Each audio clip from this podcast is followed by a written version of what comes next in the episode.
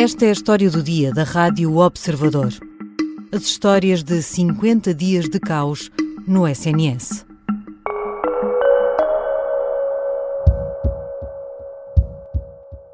Quando começamos a fechar serviços que são indispensáveis, estamos a falar um pouco da via verde coronária, por exemplo, eh, estamos a colocar em causa a vida das pessoas, estamos a regredir 20 anos e a colocar em causa a vida das pessoas. No final de outubro, Fernando Araújo fazia uma previsão dramática. Acho que novembro vai ser extremamente complexo, vai ser o pior mês, diria eu, eventualmente nestes 44 anos do SNS em termos de resposta de urgência, o pior mês. Com os médicos a recusarem-se a ultrapassar as 150 horas extraordinárias anuais, ao mesmo tempo em que exigem mais salário e melhores condições de trabalho, o diretor executivo do Serviço Nacional de Saúde previa que novembro viesse a ser o pior mês de sempre na história do SNS. Mas no dia em que Fernando Araújo dava a entrevista ao Jornal Público, era como se o pior mês de sempre já tivesse afinal começado. Há 50 dias, 53 dias, para ser exata, que os médicos começaram a entregar as escusas às horas extra, provocando o caos em vários serviços em todo o país. O jornalista do Observador Tiago Caeiro recolheu quatro histórias que nos mostram na prática que realidade é esta de não ter médicos em número suficiente para atender às necessidades.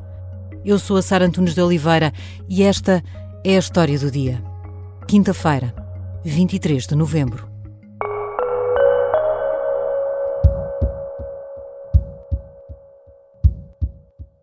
Bem-vindo, Tiago. Olá, Sara. Tiago, estavam em curso negociações entre os sindicatos e o governo precisamente sobre as horas extra. Essas negociações caíram agora que temos um governo de missionário ou continuam? Bem, numa primeira fase, o Ministério da Saúde cancelou a reunião que estava marcada para o dia seguinte à admissão de António Costa, mas entretanto o governo e os sindicatos vão voltar às negociações esta quinta-feira. Acontece já esta quinta-feira. Exatamente. E o que é que exigem os médicos exatamente nestas reuniões? Bem, os médicos têm três exigências centrais, duas onde já existe uma grande aproximação e uma outra que está a impedir o acordo com o governo.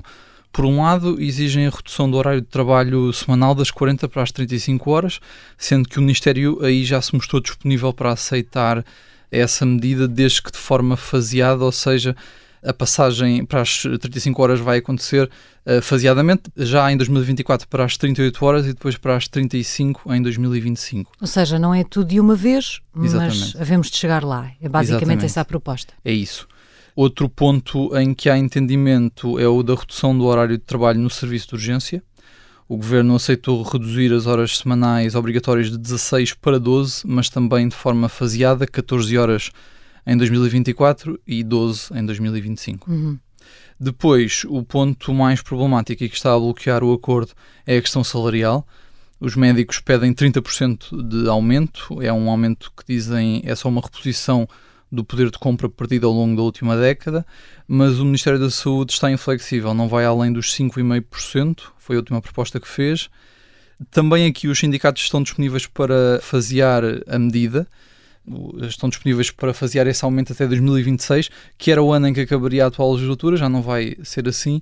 Portanto, agora ficamos na expectativa para perceber o que é que vai acontecer na reunião uh, de hoje. Porque as propostas dos dois lados perante esta crise política e a queda do governo podem também mudar. No meio de tudo isto, enquanto decorrem estas negociações, há este protesto em curso. Não é propriamente uma greve, os médicos simplesmente deixaram de fazer aquilo que a lei não lhes pedia que fizessem. Passaram a escusar-se, a recusar fazer horas extraordinárias para além das 150 definidas uh, uh, pela lei.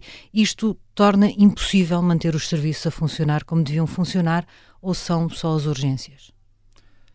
Bem, há 37 serviços de urgência uh, afetados. As urgências são, de facto, as áreas mais afetadas dos hospitais neste momento, uh, pela escusa dos médicos a, a, horas extra para além das 150 horas obrigatórias por ano, como disseste. No entanto, o protesto está também a afetar Uh, outras áreas, por exemplo, as cirurgias e consultas programadas, uma vez que há conselhos de administração hospitalares que decidiram desviar os médicos para as urgências, prejudicando a atividade programada.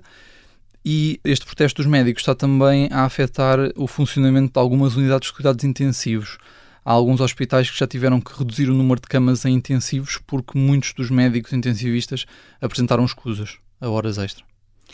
E isso acontece em todos os hospitais ou há umas áreas do país que são mais afetadas ou tipos de hospitais que são mais afetados do que outros? Este protesto começou no início de outubro com grande expressão na área, na zona do Minho, em particular no Hospital de Viana do Castelo, que foi onde surgiu o movimento de médicos em luta, que está na origem deste protesto.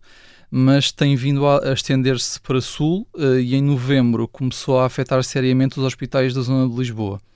Neste momento, eh, todo o país eh, está a ser afetado, à exceção dos hospitais do Algarve e do Baixo Alentejo, que não estão a sentir os efeitos deste protesto.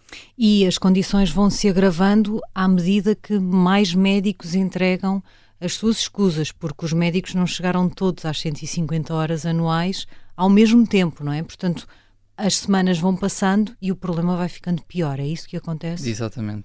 Portanto, os médicos entregam as escusas e depois há uma moratória de 30 dias que é obrigatória uh, para que os serviços possam organizar e depois desses 30 dias é que a escusa entra em vigor. Já voltamos à conversa com o jornalista Tiago Caeiro. Vamos ouvir quatro histórias que ilustram a atual situação no Serviço Nacional de Saúde.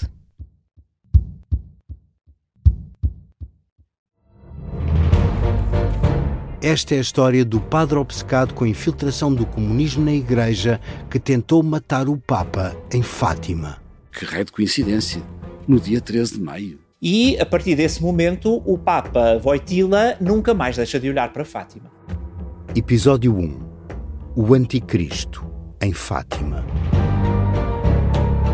Matar o Papa é uma série para ouvir em seis episódios e faz parte dos Podcast Plus do Observador um novo episódio a cada terça-feira. Os assinantes do Observador têm acesso antecipado a todos os episódios desta série, já disponíveis em observador.pt.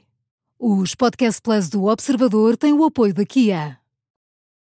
Estamos de regresso à conversa com Tiago Caeiro, jornalista do Observador que acompanha a área da saúde. Tiago, recolheste para um especial que temos publicado no Observador quatro histórias quatro exemplos de consequências reais da falta de médicos nas escalas e três delas têm a ver precisamente com a recusa em fazer mais do que as 150 horas extra por ano. Começamos, por exemplo, com uma história que aconteceu no Amadora Sintra. Sim, eh, na madrugada de 1 de novembro eh, entraram em vigor dezenas de escusas no Hospital Amadora Sintra. Nessa madrugada, a assegurar a urgência interna da obstetrícia, estavam apenas duas médicas eh, devido ao protesto, quando uh, deveriam estar quatro, uma vez que o Amadora Sintra é um hospital uh, que faz mais de 2.600 partos por ano, portanto uh, exige mais médicos nos serviços de urgência em permanência. Essas duas obstetras que estavam de serviço foram chamadas para uma cesariana de emergência por volta das duas da manhã. Enquanto essa cesariana decorria, uma outra grávida sofreu um descolamento da placenta e precisava de ser submetida também a uma cesariana. Também de emergência. Exatamente. Acontece que eh, para realizar uma cesariana são precisos dois médicos, são precisos dois médicos. Ora, essas duas obstetras uh, viram-se numa situação complicada e tiveram de deixar a, eh, a primeira mulher para socorrer a segunda. Na primeira cesariana, o que aconteceu foi que a anestesista que apoiava o parto ficou a segurar o útero uh, da grávida e a sedá-la ao mesmo tempo e acabou por entrar uh, em choque com esta situação que, uh, segundo contaram ao observador, é inédita, pelo menos foi inédita na carreira desta, desta médica. Esta médica ameaça mesmo rescindir o contrato com o hospital se algo semelhante voltar a acontecer. Uh, no final, tudo correu bem, as duas mães e os bebés estão, estão bem de saúde e o hospital admitiu ao observador que estavam nessa noite escalados menos médicos do que previsto. Deixa-me só voltar um bocadinho atrás. O que aconteceu foi que na primeira cesariana de emergência bebê já estava cá fora, já certo. tinha nascido, mas depois era preciso suturar a mãe, não é? Fechar o útero e fechar a barriga da mãe. Exatamente. E é aí que as duas obstetras são chamadas e têm de sair por outro parto. E, portanto, ficou a anestesista a segurar a zona do corte para garantir que aquela grávida podia ficar à espera que finalmente a viessem suturar. Foi Exatamente. isso que aconteceu. A anestesista ficou a segurar o, o útero à espera de que os cirurgiões que estavam também nessa noite num hospital de que não de eram urgência, obstetras, mas que que não são obstetras e que não têm não, não costumam intervir em cesarianas, uhum. pudessem vir em socorro da, dessa médica, no caso, para suturar o útero da grávida e poder concluir-se a cesariana, no fundo. Uhum. Essa história, como contavas, teve um final um bocadinho mais tranquilo do que o, o início. Isso também aconteceu numa outra história mais a norte do país, mas podia ter corrido mal. Podia, sem dúvida. Um, uma jovem de 23 anos deu entrada no final de outubro na urgência do Hospital de Penafiel com um quadro de apendicite aguda, uma situação relativamente comum. A urgência cirúrgica estava fechada, como aliás é, tem sido habitual neste hospital uh, da Zona Norte. Por falta de médicos e muito por causa das escusas Sim, das horas extraordinárias. Por causa das escusas. Uhum. A maioria dos cirurgiões, quase todos deste hospital, apresentaram escusas a mais horas extra. E, portanto, nesse domingo não havia urgência cirúrgica. Eh, o que aconteceu foi que a jovem foi transferida para o Hospital de São João, que é o hospital de referência para grande parte dos doentes cirúrgicos que dão entrada nos hospitais da zona do Grande Porto. Não é uma viagem muito longa, seria até uma transferência normal. Sim, certo? são 32 km por autostrada, cerca de meia hora. A jovem foi transferida para o São João para ser operada. No entanto, hum, ficou várias horas à espera com dores abdominais e acabou por voltar ao hospital de Penafiel no dia seguinte eh, sem ser operada. Esta jovem acabou por ser intervencionada 24 horas depois, mais de 24 horas depois, num horário que estava destinado a, um, a, uma cirurgia programada, portanto... E ela também não é operada no São João pela mesma razão, porque não havia médicos disponíveis para fazer essa cirurgia? Exato, essencialmente por duas razões. Primeiro, porque o São João está assoberbado uhum. uh, com todos os doentes cirúrgicos que lhe chegam nos hospitais da área do Grande Porto uhum. E também porque há médicos do São João cirurgiões que apresentaram escusas e, portanto, as equipas cirúrgicas deste hospital que é o maior da Zona Norte, também estão uh, reduzidas devido ao protesto dos médicos. Perante isso é tomada a decisão de fazer esta doente regressar ao hospital de origem, de novo a Penafiel, e de facto a cirurgia acontece, mas com prejuízo para um outro doente. Exatamente, portanto, segundo contaram ao observador, a, a jovem foi retransferida para Penafiel por acordo entre as direções de serviço dos dois hospitais e, como dizias, acabou por ser operada no dia seguinte à custa de, de um outro doente que tinha uma cirurgia programada e que já não aconteceu. Mais uma cirurgia adiada para resolver esta urgente. Há uma outra história que contas que é mais delicada, que terminou com a morte de uma doente. Que história é essa? Sim, é mais delicada e neste caso os, os detalhes são mais escassos.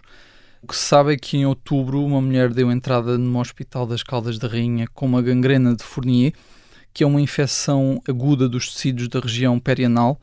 É uma situação que exige uma intervenção médica imediata. Acontece que o Hospital das Caldas da Rainha, eh, em outubro, já estava a ser bastante afetado pelas escusas às horas extra e tinha apenas um cirurgião de serviço que nem sequer era do hospital, era um prestador de serviço, portanto, um médico externo. Costuma chamar-se tarefeiro, não é? Exatamente, um médico tarefeiro. A cirurgia acabou por ser adiada porque havia falta de, de recursos. O Hospital das Caldas de Rainha terá tentado transferir a mulher para Santa Maria, o que não foi possível. Depois... Porque Santa Maria não aceitou receber a doente, também não tinha condições para fazê-lo. Exatamente, porque Santa Maria não, não aceitou receber esta mulher.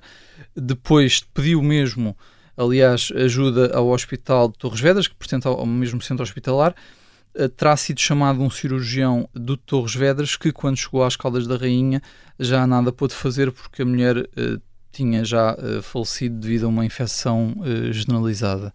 É um caso que agora está a ser investigado uh, para perceber exatamente porque é que a intervenção não foi feita de imediato, pelo menos, ainda que o hospital mantenha que tudo foi feito o que podia ser feito. Sim, ao observador, o hospital diz que uh, esta mulher foi assistida de imediato por, por, médicos de várias especialidades, mas diz também que abriu um inquérito ao caso uh, para apurar as circunstâncias uh, da morte portanto, nem tudo terá corrido bem, certamente. Estas são histórias, estas três que acabaste de contar, são histórias diretamente relacionadas com as escusas dos médicos, que começaram há 53 dias.